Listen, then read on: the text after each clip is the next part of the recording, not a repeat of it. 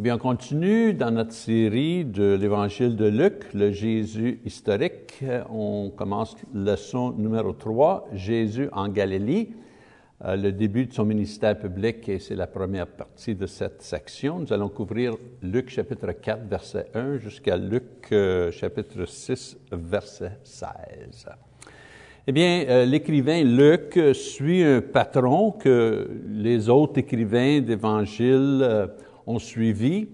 Euh, il explique le ministère de Jésus, il décrit le ministère de Jésus en ordre chronologique, euh, commençant avec son ministère public. Après une brève mention de son baptême par Jean-Baptiste, euh, qui aurait lieu dans la rivière euh, Jourdain, euh, près de Jérusalem. Matthieu parle de ça en chapitre 3, verset 13 à 17. Et euh, après la description de les tentations par Satan lorsqu'il jeûnait dans le désert pendant 40 jours et 40 nuits. Euh, encore, une scène que Matthieu décrit et aussi Marc, donc nous n'allons pas, vous savez, discuter ça ici. après tout cela, Jésus retourne au nord du pays euh, dans la région de Galilée. Euh, c'est ici qu'il commence son ministère public près de sa ville natale, parmi les gens qu'il connaissait. Et parmi des, lui connaissait ces gens-là, ces gens euh, le connaissaient. Donc, on commence avec un sommaire général. Luc commence avec un sommaire général. Nous allons lire ceci en chapitre 4, verset 14. Jésus, revêtu de la puissance de l'Esprit, retourna en Galilée et sa renommée se répandit dans tout le pays d'alentour. Il enseignait dans les synagogues et il était glorifié euh, par tous. Eh bien, c'était le, le, style d'écrire du temps. On commençait toujours avec un sommaire de tout ce qui se passait et après, on suivait avec les détails. Donc, euh, Luc mentionne deux éléments de base du ministère de Jésus à cette époque, des miracles, euh, vous savez, euh, des miracles par le pouvoir de l'Esprit et l'enseignement dans les synagogues, vous savez, les synagogues de, chaque ville dans cette région. Luc nous dit aussi qu'au début, on, on, on le recevait avec enthousiasme. Euh, tout le monde euh, glorifiait euh, ce que Jésus faisait au début, tout début de son ministère. Mais cet enthousiasme va changer lorsque Jésus retourne à sa ville natale, Nazareth, pour enseigner dans une des synagogues.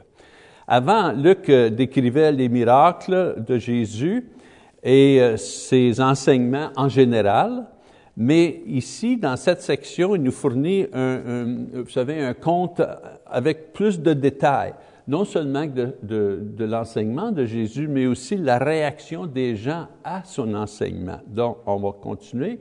Verset 16. Il se rendit à Nazareth où il avait été élevé et, selon sa coutume, il entrait dans la synagogue le jour du sabbat. Il se leva pour faire la lecture et on lui remit le livre du prophète Ésaïe. L'ayant déroulé, il trouvait l'endroit où il était écrit L'Esprit du Seigneur est sur moi parce qu'il m'a oint pour annoncer une bonne nouvelle aux pauvres. Il m'a envoyé pour guérir ceux qui ont le cœur brisé, pour proclamer aux captifs la délivrance et aux aveugles le recouvrement de la vue pour renvoyer libres les opprimés, pour publier une année de grâce du Seigneur. Ensuite, il roulait le livre, le remit au serviteur et s'assit. Tous ceux qui se trouvaient dans la synagogue avaient les regards fixés sur lui. Alors, il commença à leur dire, Aujourd'hui, cette parole de l'Écriture que vous venez d'entendre est accomplie. Eh bien, l'essence de l'enseignement euh, et la prédication de Jésus avait trois thèmes. Euh, premièrement, le Messie et les choses qui arriveraient quand le Messie euh, sera, vous savez, arrivé est, est, maintenant proche. Autrement dit, le roi et le royaume sont maintenant proches. C'était un, un, des thèmes de sa prédication et ses, ses enseignements. Deuxièmement, il, Jésus, était le Messie divin. Et troisièmement, ceux qui croyaient euh, sera compté parmi le peuple de Dieu, les choisis, le royaume, les saints. Vous savez, il y avait différentes manières de décrire le peuple de Dieu qui croyait en Jésus, mais ceux qui ne croyaient pas sera condamnés, exclus euh, du royaume. Maintenant, le passage que Jésus euh, a lu ici, là, à Ésaïe chapitre 61, verset 1-2, au temps de l'écrit de, ce, de, cette prophétie par euh, Isaïe, euh, c'était une prophétie à, court terme. Il euh, faut expliquer quelque chose au sujet des prophéties de l'Ancien Testament. Les prophéties de l'Ancien Testament pouvaient concerner trois périodes. Premièrement, euh, il enseignait ou faisait des prophéties au sujet d'événements courants euh, pour encourager ou pour avertir le peuple ou le roi, euh, tel que ce soit, selon des événements qui, étaient au courant de, cette époque, de ce jour-là. Deuxièmement, il enseignait ou faisait des prophéties pour le futur, mais le futur rapproché. Ça pouvait être une journée ou un an ou peut-être un siècle dans le futur. Euh, par exemple, Jérémie a, fait des prophéties concernant le 70 années que, les 70 ans que le peuple juif passera en exil en Babylone. Euh, donc, c'était une prophétie dans le futur, mais le futur assez rapproché. Et troisièmement, il y avait des prophéties euh, qui concernaient euh, le futur lointain, euh, soit l'arrivée du Messie dans le futur loin ou la fin du monde et le jugement à cette époque. Maintenant, quelque chose d'intéressant quand on, vous savez, quand on, regarde les, prophéties, il y avait des fois que la même prophétie avait deux sens, soit euh, euh, une exaucation dans le futur rapproché et une interprétation dans le futur lointain. Le passage que Jésus a lu, euh, Isaïe chapitre euh, 61, verset 1-2, c'est une de ses prophéties. Euh, C'était une, prophétie à, court terme parce qu'il parlait du temps que les captifs en Babylonie seraient retournés euh, à Jérusalem. Mais la même prophétie euh, avait aussi une exaucation dans le lointain, dans le futur assez loin, parce que ça parlait aussi des merveilleuses choses qui arriveraient lorsque le Messie euh, sera euh, arrivé sur la table parmi les, les, Juifs.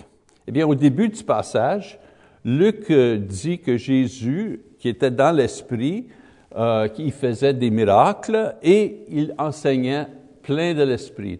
Il était dans le pouvoir de l'Esprit. Donc, quand Jésus s'assit et déclare que cette écriture est exaucée par lui, euh, euh ça veut dire que c'était lui le, Messie. Il leur dit par cette prophétie et en leur disant que la prophétie a été accomplie, c'est une façon de dire à ces gens-là que c'est lui le Messie. Donc, euh, le temps que Isaïe a parlé de ce passage est, est arrivé maintenant.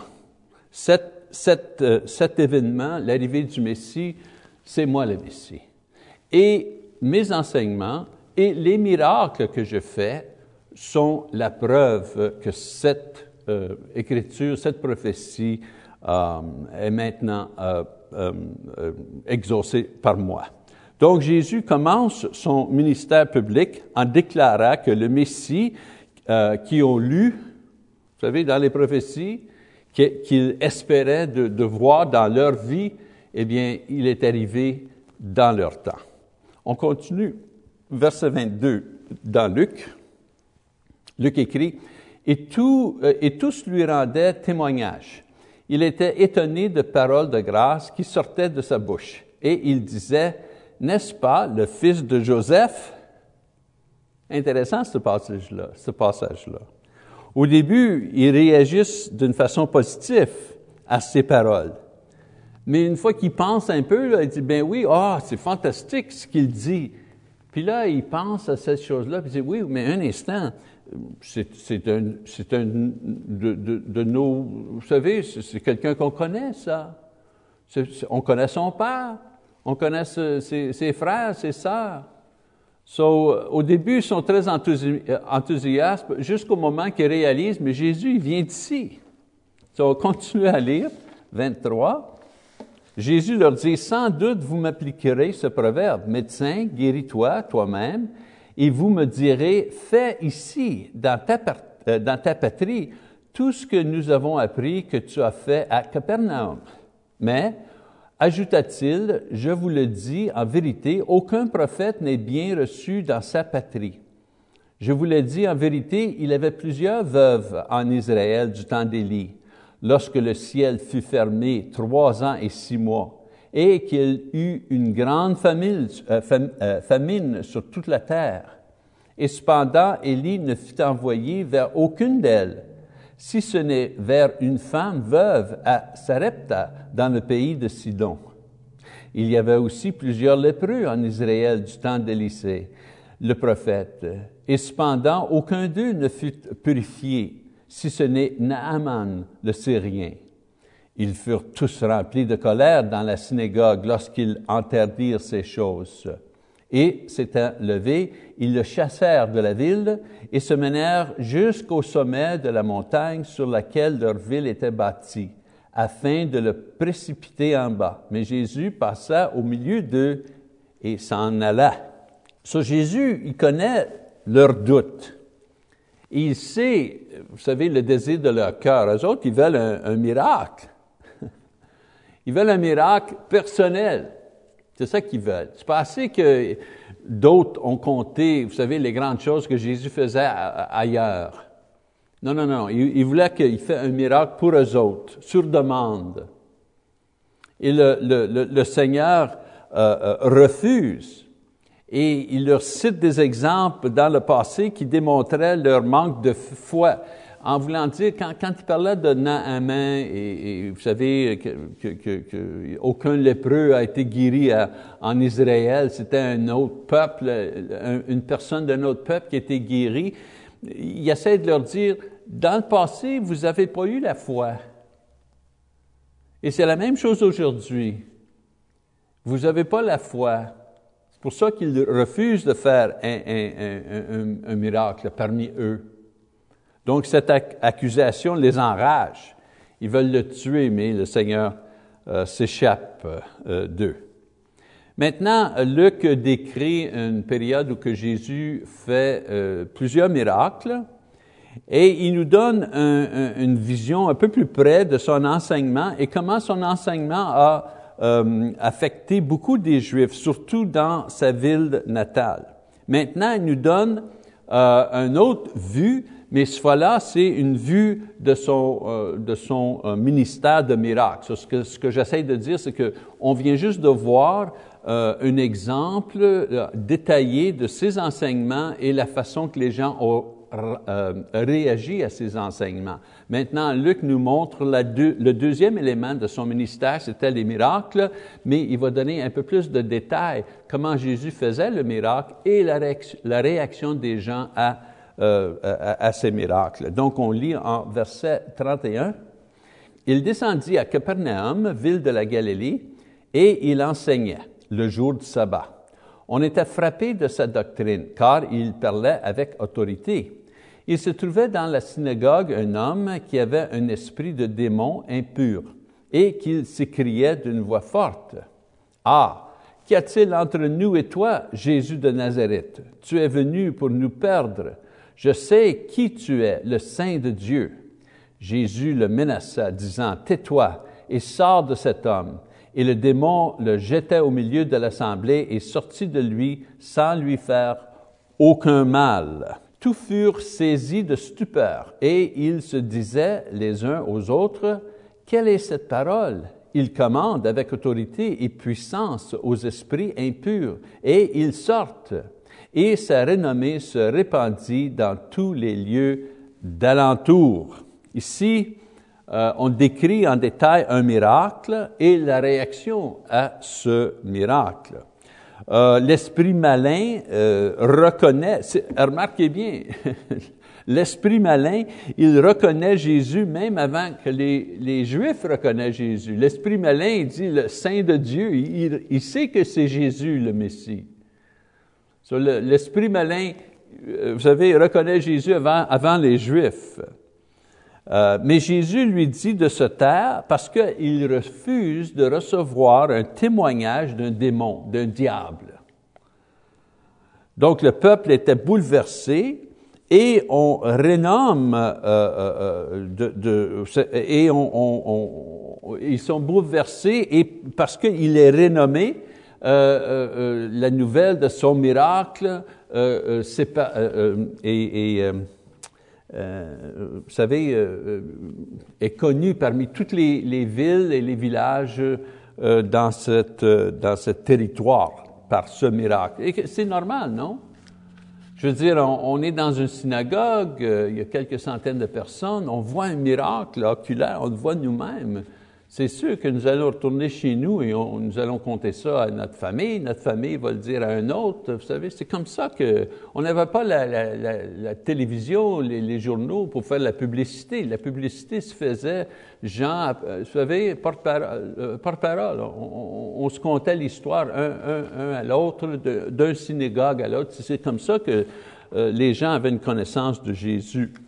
Donc, Luc décrit plusieurs miracles qui établit l'identité euh, de Jésus et que son ministère commence à grandir. Et quand je veux dire son ministère commence à grandir, de plus en plus de gens veulent voir Jésus, veulent entendre ses enseignements. Donc, euh, Luc finit le, chapitre, cet chapitre, euh, avec euh, la déclaration euh, que euh, euh, son enseignement, son ministère d'enseignement dans toutes les synagogues dans la région nord commence à, se, répand, se, répandir. Maintenant, chapitre 5, Luc va décrire le, choix que Jésus fait de ses apôtres. Les premiers apôtres sont appelés. maintenant, Luc a déjà mentionné que Jésus était très occupé qui en, enseignait dans les synagogues, il faisait des miracles. Et naturellement, tout ça, ce ministère-là, amenait du monde. Et le plus de gens qu'on avait, le plus que Jésus avait besoin d'aide avec ce ministère. Donc, on lit en chapitre 5, versets 1 à 3, euh, l'appel du premier, euh, le premier trois apôtres. Chapitre 5, on commence. Comme Jésus se trouvait auprès du lac de Génézareth et que la foule se pressait autour de lui pour entendre la parole de Dieu, il vit au bord du lac deux barques, d'où les pêcheurs étaient descendus pour laver leurs filets. Il montait dans l'une de ces barques et qui était à Simon, et il le priait de s'éloigner un peu de terre. Puis il s'assit et de la barque, il, enseigne, il enseignait euh, la foule. Euh, cet événement-là euh, aura lieu euh, dans, la, ville où que Jésus demeurait comme adulte. Sa ville natale était Nazareth, mais il vivait comme adulte, il vivait à Capernaum. Et l'événement dont Luc décrit se passe une journée après que Jésus avait guéri la belle-mère à, à, Pierre ou Simon Pierre. Euh, on continue à lire verset 4.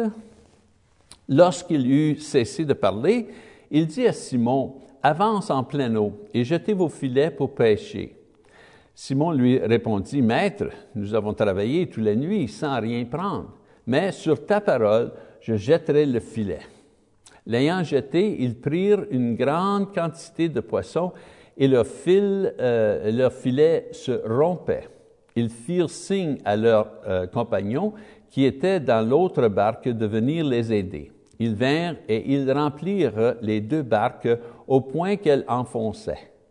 Quand il vit cela, Simon-Pierre tomba aux genoux de Jésus et dit, Seigneur, retire-toi de moi, parce que je suis un homme euh, pécheur. car l'épouvante l'avait saisi, et euh, lui et tous ceux qui étaient avec lui, à cause de la pêche qu'ils avaient faite. Il en en était de même de Jacques et de Jean, fils de Zébédée, les associés de Simon. Alors Jésus dit à Simon, Ne crains point, désormais tu seras pêcheur d'hommes. Et ayant ramené les barques à terre, ils laissèrent tout et le suivirent. Eh bien, euh, c'est évident que Pierre et ses partenaires dans leur commerce de pêche euh, connaissaient Jésus parce qu'ils vivaient tous dans la même euh, ville. Et Pierre, vous savez, lui prête son, sa barque, son bateau pour que Jésus puisse enseigner les gens. Les gens pressaient sur lui, il était sur la plage. donc, en, en, embarquant dans le bateau, il pouvait se retirer un peu pour enseigner la foule à une certaine, euh, euh, distance. Mais Luc décrit aucun détail, décrit aucun détail de l'enseignement de Jésus. C'est pas le but de ce passage-là. son focus, sa concentration, c'est euh, le dialogue entre Jésus et Pierre. Donc, après avoir, après avoir fini son enseignement, euh, que, euh, écoute, pas juste les gens qui étaient sur la, plage qui, entendaient ce que Jésus disait. Pierre aussi était témoin euh, aux enseignements de, Jésus. Et après l'enseignement est fini, Jésus dit à Pierre, bien, vous savez, mets les filets dans l'eau. Maintenant, Pierre, est au début, vous savez, il n'est pas sûr, et avec raison. Avec raison, il n'est pas sûr que c'est une bonne idée de mettre les filets dans l'eau à ce moment-là. Plusieurs raisons. Premièrement, lui, qui était pêcheur avec expérience et connaissance, avait, attrapé absolument rien après toute une nuit de travail. Mais un enseignant, un rabbi, pas un pêcheur, un rabbi euh, va, lui, va lui conseiller où il devrait mettre ses filets. Il n'était pas il sûr au début. Deuxièmement, ce n'était pas le bon temps d'aller à la pêche, le jour. Le temps d'aller à la pêche, là, c'était la nuit juste avant le, lever du soleil. C'était aussi la mauvaise place pour, les poissons. Les poissons n'étaient pas dans l'eau profonde. Mais Jésus a dit de mettre, vous savez, mettre les filets pour aller dans, dans la profondeur de l'eau. Ce n'était pas la place où il, euh, attrapait des poissons, normalement. C'était aussi un, inconvénient. Pierre avait fini sa, soirée de travail, il avait nettoyé ses filets, il avait tout mis en place, prêt pour la prochaine journée. Et aussi, c'était un défi. Pierre et les autres venaient juste de, travailler euh, toute une nuit et n'avaient pas le goût de commencer une autre journée avant d'aller chez eux, manger, se reposer, vous savez. Et c'était embarrassant. Imagine, tout le village était là qui portait attention à ce qui se passait. S'ils mettaient les filets dans l'eau et attrapaient absolument rien, il serait ridiculé devant les autres pêcheurs et devant le village. Et aussi, c'était du gaspillage. Il y avait des meilleures choses à faire que, vous savez, gaspiller notre temps avec ce rabbi qui, qui connaît rien de la pêche. n'était pas un pêcheur professionnel, il était un enseignant de doctrine, de religion. Mais nous, on sait, vous savez, on sait comment l'histoire finit. L'enseignement a amené, l'enseignement de Jésus jusqu'à date a amené Pierre au point qu'il était prêt à prêter sa barque à Jésus pour, vous savez, son enseignement, pour qu'il puisse enseigner la foule. Jésus maintenant lui lance un défi. Il lui demande de prendre une autre étape de foi. Et là, c'est de, vous savez, mettre ses filets dans l'eau. Ça, ça, vous savez, il prêtait le bateau pour une heure, ça y a coûté peut-être une heure de son temps, mais mettre les filets dans l'eau, ça, ça va écouter, vous savez, toutes les choses qu'on a dit là. Son orgueil, euh, son temps, ses dépenses, son énergie. Jésus demandait beaucoup de Pierre. Mais la foi de Pierre est récompensée. Jésus récompense sa foi. Et le témoignage du pouvoir de Dieu euh, est démontré dans un contexte que Pierre peut comprendre. Pas juste comprendre ici, mais comprendre dans son cœur. Il était pécheur. Il venait juste de faire, une, vous savez, d'avoir euh, un miracle devant lui. Parce que c'était pas la place, pas le temps, pas le moment, pas la manière de pêcher. Et il a attrapé une, plus de poissons que jamais attrapé. Et on voit que Pierre réagit à Jésus de la même manière que les autres personnes dans la Bible réagissent quand ils font face à un ange ou devant le Seigneur. Tout de suite, ils ont une certaine faiblesse. Tout de suite, ils ne se sentent pas dignes et ils sont en admiration devant le Seigneur ou devant un ange, devant un, être spirituel. Si on lit dans la Bible, tous les hommes qui faisaient face à Dieu ou un ange du Seigneur avaient à peu près la même réaction. Les hommes et les femmes dans la Bible euh, se mettent à euh, rendre hommage à euh, Jésus ou à un ange peut-être, s'ils voient, ou sont confrontés par un esprit. Dans le cas de Simon-Pierre, euh, il, est il est conscient instantanément qu'il n'est pas digne. C'est sa première réaction. Il n'est pas digne d'être dans le bateau avec, euh, avec Jésus. Et Luc nous dit que ces deux partenaires, Jacques et Jean, étaient étonnés par ce qu'ils ont, par ce qu'ils ont vu. Jésus réconforte Pierre en lui disant qu'il va lui donner une nouvelle tâche maintenant maintenant que sa vie a changé complètement et changé parce qu'il vient juste de, voir. Donc, par son ministère d'enseignement et miracle, Jésus appelle les premiers trois de ses douze apôtres. Maintenant, cette histoire, Luc nous donne cette histoire en, quelques versets, mais ces trois personnes-là euh, probablement, ils connaissaient Jésus. Comme je vous ai dit tout à l'heure, ils vivaient tous dans le même village. Et peut-être ils étaient déjà des disciples de Jésus, qu'ils recevaient, vous savez, des enseignements, qui allaient aux synagogues sur le sabbat, et, Jésus enseignait souvent dans la synagogue. Donc, euh, il était, vous savez, c'était pas... Beaucoup de fois, les gens pensent que Pierre avait jamais vu Jésus.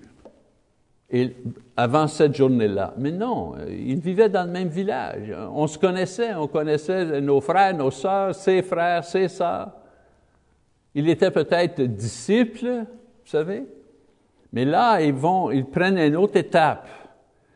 Euh, non seulement disciples, vous savez, ils ont leur travail, ils, font, ils ont leur vie, et ils écoutent Jésus et ses enseignements, vous savez, mais là, ils laissent tout pour suivre Jésus comme apôtre. Luc continue à décrire le ministère de Jésus, ses miracles, en décrivant deux autres miracles, mais ce fois-là des miracles de guérison. On va à chapitre 5, verset 12. Jésus était dans une des villes, et voici un homme couvert de lèpre, l'ayant vu, tomba sur sa face, il lui fit cette prière, Seigneur, si tu le veux, tu peux me rendre pur. Jésus euh, étendit la main, le toucha et dit, je le veux, sois pur. Aussitôt le lèpre le quitta. Puis il lui ordonnait de n'en, euh, parler à personne. Mais, dit-il, va te montrer au sacrificateur et offre pour ta purification ce que Moïse a prescrit, afin que cela leur serve de témoignage. Sa renommée se répandit, euh, répandait de plus en plus et les gens venaient en foule pour l'entendre et pour être guéris de leur maladie. Et lui, il se retirait dans les déserts et priait. Euh, notez ici que c'est la première fois que Luc décrit que quelqu'un vient à Jésus pour être guéri. Euh, euh, les lèpres, eux, euh, il n'y avait pas de cure, il y avait pas de, vous savez, il y avait pas on ne pouvait pas guérir cette, euh, maladie. Et ceux qui étaient lépreux euh, parmi les Juifs, on les considérait comme ils étaient déjà morts. Et c'est pour cette raison-là que les Juifs n'avaient rien à faire avec les, les lépreux, parce qu'on les considérait comme qui étaient déjà morts. Euh, notez aussi, cet homme-là est audacieux. Euh, il vient à Jésus, euh, un homme de foi, et il dit, je sais que tu peux me guérir si tu veux. Ça, ça c'est la foi. Et une certaine humilité. Il se met devant Jésus. C'est lui qui a besoin de Jésus. Il se fiait complètement sur Jésus pour son guérison et il adresse Jésus avec la même, euh, le même honneur que Pierre. Vous savez, Seigneur, il, n'était pas digne d'être devant Jésus. Euh, donc, euh, comme Luc dit, il a tombé sur sa face devant Jésus en respect et en foi. Et on sait qu'il a été guéri et guéri instantanément. Ce n'était pas une longue prière, euh, Jésus euh, a pas dit, eh bien, si ta foi est assez forte, là, on va te guérir. Non, non, non, non. Pas comme aujourd'hui, les, les, faux docteurs, les faux, euh, les faux prédicateurs qui peuvent guérir euh, certaines maladies. Non, non.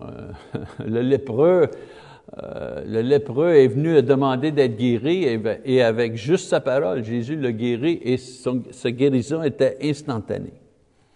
On a un autre exemple en verset 17 du euh, paralytique, on va lire. Il dit, un jour Jésus enseignait, des pharisiens et des docteurs de la loi étaient là, assis, venus de tous les villages de la Galilée, de la Judée et de Jérusalem, et la puissance du Seigneur se manifestait par des guérisons. Et voici des gens portant sur un lit un homme qui était paralytique cherchait à le faire entrer et à le placer sous ses regards.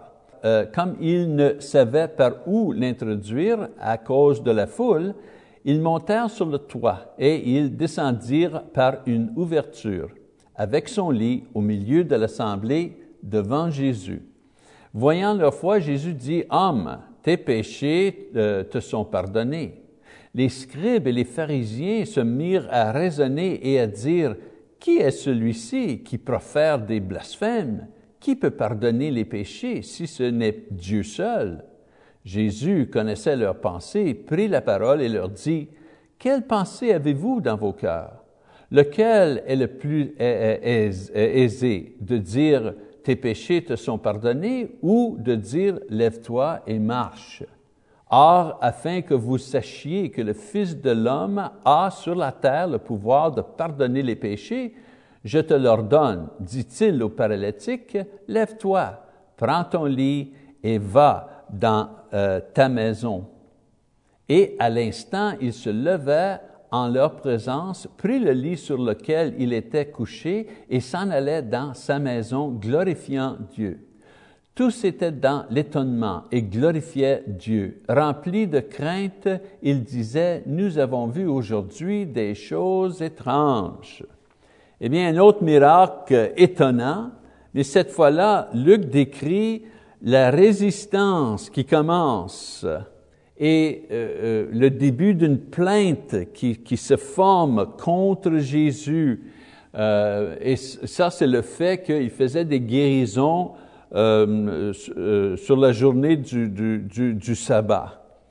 Et, les pharisiens, eux, et les rabbis enseignaient que même guérir une personne euh, sur la, journée du sabbat était considéré comme du travail. Et pour cette, et pour cette chose-là, pour cette raison-là, ils condamnaient Jésus. Un peu plus tard, cette accusation va devenir un des obstacles majeurs pour les prêtres et les pharisiens qui vont essayer d'accuser et détruire Jésus parce qu'il travaillait, vous savez, parce qu'il faisait des guérisons le, sabbat. Et euh, comme on voit ici dans ce passage, il annonce qu'il était le Fils de Dieu. Euh, dans la prochaine section, on voit que Jésus continue à, ajouter des apôtres avec l'appel de Lévi, un juif, mais un collecteur d'impôts, quelqu'un qui était haï par les, euh, par, les, euh, par les Juifs. Et on va lire la petite section qui commence en verset 33. Ils lui dirent, les disciples de Jean, comme ceux des pharisiens, jeûnent fréquemment et font des prières, tandis que les tiens mangent et boivent. Il leur répondit, Pouvez-vous faire jeûner les amis de l'époux pendant que l'époux est avec eux? Les jours viendront où l'époux leur sera enlevé, alors ils jeûneront, et ces jours-là. Il leur dit aussi une parabole. Personne ne déchire d'un habit neuf un morceau pour le mettre à un vieil habit, car il déchire l'habit neuf, et le morceau qu'il en a pris n'est pas assorti au vieux. Et personne ne met du vin nouveau dans de vieilles outres. Autrement, le vin nouveau fait rompre les outres. Il se répand et les outres sont perdues. Mais il faut mettre le vin nouveau dans des outres neuves. Et personne, après avoir bu du vin vieux, ne veut du nouveau, car il dit, le vieux est bon. Eh bien, comme je dis, euh, la sélection de Lévi euh, vous savez, que, Jésus fait euh, comme apôtre, euh, nous amène à, une autre controversion parce que maintenant Jésus appelle du monde qui ne sont pas connus pour leur euh, euh, leur connaissance religieuse ou leur position religieuse. Ça veut dire que Jésus s'en vient, il dit qu'il est le Messie, il fait des miracles, fait des enseignements, et il défie les pharisiens et les prêtres avec ses enseignements, et il choisit comme apôtres des gens qui ne sont pas parmi la haute classe. Vous savez, les prêtres, ça venait de la haute classe. Et même, il choisit même pas des, rabbis ou des pharisiens eux n'étaient pas la haute classe, mais il était la classe éduquée. Jésus prend comme apôtre des pécheurs, quelqu'un qui collecte de l'impôt, quelqu'un qui, est considéré comme pécheur dans cette société-là. Et aussi, il travaille sur le sabbat. Il fait ses miracles, ses guérisons pendant le sabbat. Donc, cette critique euh, fournit euh, le Seigneur avec l'opportunité d'avertir le peuple qu'il y a des grands changements à venir et qu'ils ne sont pas prêts pour recevoir ces changements-là. C'est pour ça qu'il il, donne la parabole du, vous savez, les, les, outres de vin, vous savez, les, les euh, des habits neufs et le morceau, vous savez, sur une vieille habit. C'est pour ça qu'il fait ce, ce parabole. Et je vais expliquer un peu cette, euh, ce parabole. Euh, le parabole est symbolique à, des, à des, ce qui se passait à l'époque. La vieille habit, c'était les Juifs, ça, incrédules. Ça, c'était ça, la vieille habit, des Juifs qui étaient incrédules. Et le morceau neuf, ben ça, c'était l'Évangile et les chrétiens. Et la vieille outre, c'était le système euh, religieux juif. Et le vin nouveau, c'était l'Évangile et le christianisme. Donc, euh, on ne pouvait pas, euh, vous savez, ce qui était vieux ne pouvait pas accommoder ce qui était nouveau sans dommage.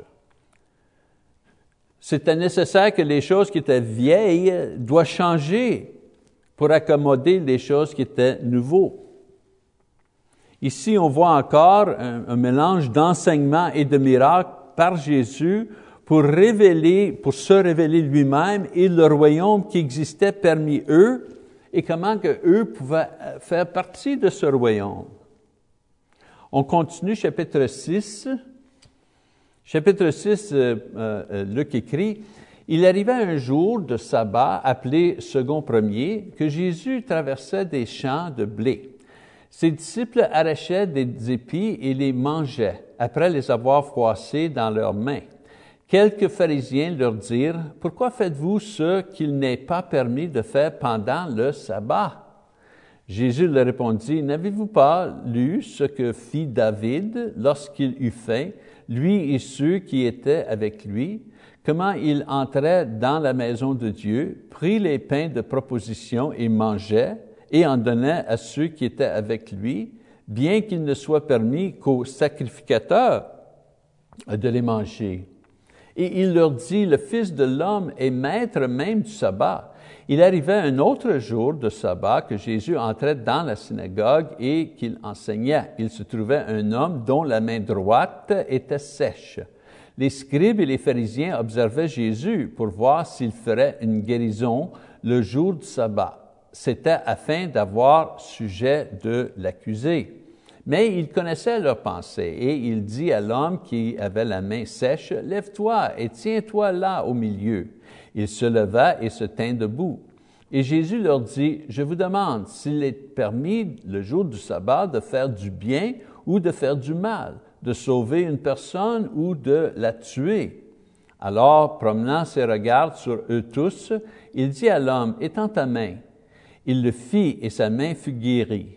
Ils furent remplis de fureur et ils se consultèrent pour savoir ce qu'ils feraient de Jésus. Encore, notez bien que Luc sépare les différents instants où que Jésus choisit les apôtres avec euh, des, des, descriptions de ses enseignements et euh, ses miracles, et aussi euh, la réaction des gens. Et puis notez bien ici, on, lit entre les lignes, l'homme qui avait, le, vous savez, le bras sèche était là par exprès. On, l'avait invité par exprès parce qu'on voulait voir ce que Jésus ferait de lui. Parce que Luc écrit, il voulait tout simplement l'accuser. Imagine le cœur dur de ces gens-là.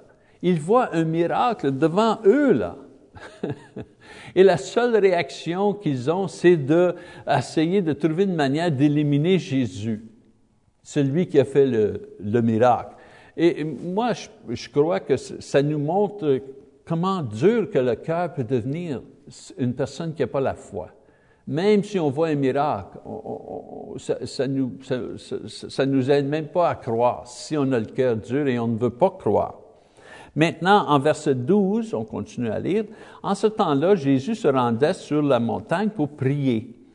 Et il passa toute la nuit à prier Dieu. Quand le jour parut, il appela ses disciples et il choisit douze, auxquels il donnait le nom des apôtres. Simon, qu'il nomma Pierre, André son frère, Jacques, Jean, Philippe, Barthélemy, Matthieu, Thomas, Jacques, fils d'Alphée, Simon, appelé le Zélote, Jude, fils de Jacques, et Judas Iscario, qui devint traître. Traître, pardon. Encore, notez bien que Jésus priait avant euh, de choisir les douze apôtres.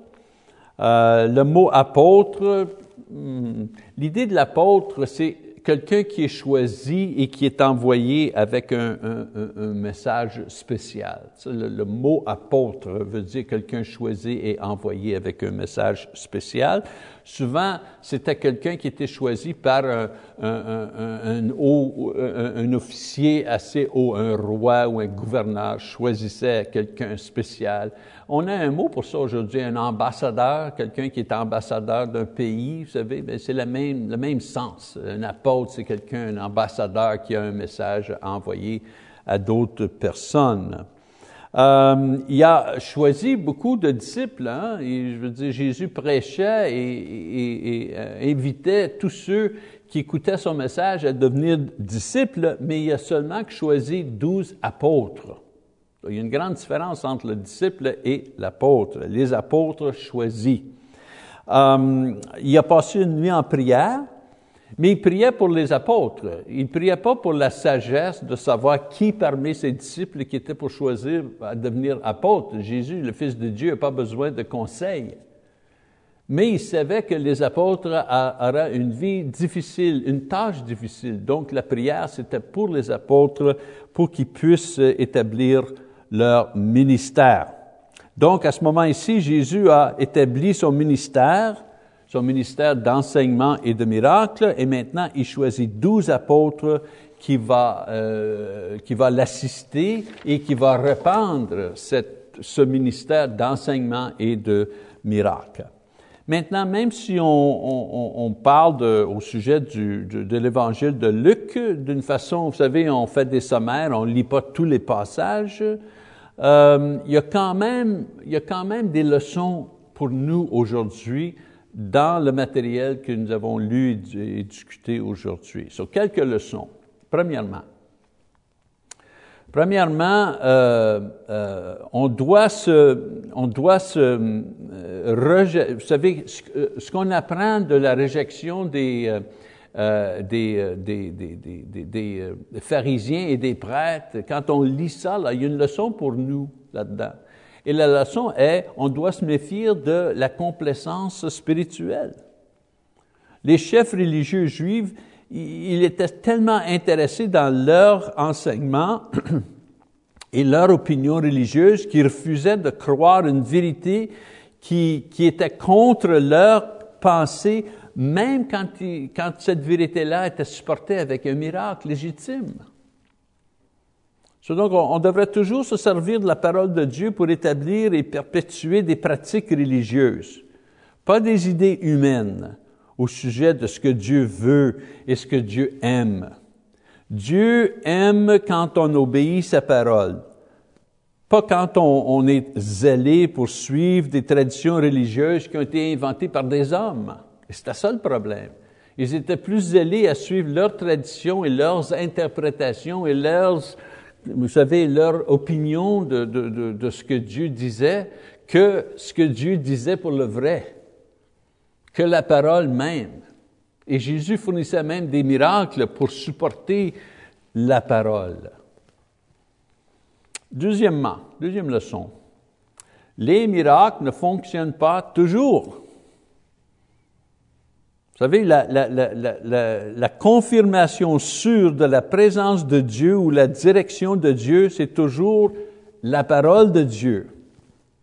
Jésus faisait les deux. Il amenait la parole de Dieu supportée par des miracles, mais aujourd'hui, on a des faux miracles qui supportent tout simplement les idées d'hommes. Si quelqu'un amène avec un, il fait un signe ou il fait peut-être un miracle, mais ce qu'il dit suit pas la parole de Dieu, on doit rejeter le signe parce que le signe n'est pas confirmé par la parole. C'est toujours en premier lieu la parole de Dieu qui établit la vérité et ce qu'on doit, ce qu'on doit faire. Jésus a fait beaucoup de miracles, 37. 37 miracles qui sont décrits. Il a fait plus de miracles que ça, Jean nous dit ça en Jean 20. Mais on compte à peu près 37 miracles et mm, la majorité de ce qu'il disait a été rejeté de toute façon, même avec 37 miracles, imagine. Aujourd'hui, on a beaucoup de croyants qui basent leur foi sur oh, des miracles. Vous savez, quand je dis miracle, je veux dire, ah, ma tante, euh, elle était très malade et quelqu'un dans son village est venu et l'a guéri. C'était un miracle. Ou il, il voit des choses sur l'Internet. Vous savez? Ou il échange des histoires avec d'autres. Il se fie à ces choses-là pour croire. Mais la parole dit en Romains chapitre 10, verset 17, que la foi, nous, la foi est bâtie en nous en écoutant la, quoi? La parole de Dieu, la parole du Christ. Romains chapitre 10, verset 17. Donc, la façon la plus sûre de bâtir notre foi selon Dieu, c'est de lire et croire et obéir sa parole. Toujours ça en premier lieu. OK? Troisième, leçon. Jésus appelle encore aujourd'hui. Jésus continue à appeler les gens à croire en lui aujourd'hui et il les appelle à travers l'Évangile. Et ceux qui croient euh, euh, euh, expressent ou affirment cette croyance à travers la repentance et le baptême. Jésus aussi appelle les gens au ministère à travers sa parole. Parce que la parole décrit la, sorte de personne et le besoin, et l'Esprit touche nos cœurs, qui nous amène au service ou au ministère d'une façon ou l'autre, et l'Église confirme et nous envoie dans le ministère, soit comme ancien ou diacre, comme évangéliste, comme enseignant, missionnaire, dans le service. La grande commission, vous savez, en Matthieu 28, 18 et 20, Marc chapitre 16, 15 et 16, d'aller dans tout le monde, là, prêcher l'Évangile. C'est encore en effet ça. Et Dieu continue à chercher les cœurs d'hommes pour ceux qui sont prêts, pour ceux qui veulent aller dans la vie de service au Seigneur à plein temps, dans le ministère. Faut se souvenir qu'il y a trois étapes. On a l'appel au ministère, Dieu nous appelle. Il y a quelque chose, on a quelque chose sur le cœur, sur nos cœurs qui nous dit qu'il faut que je sers Dieu. Il y a un besoin et moi je veux remplir ce besoin. L'appel. La deuxième chose, la consécration. La consécration, c'est la préparation de cette personne-là pour le ministère. Vous, là, qui étudiez, qui prend des cours, eh bien, vous êtes à, cette étape-là, là, dans la consécration.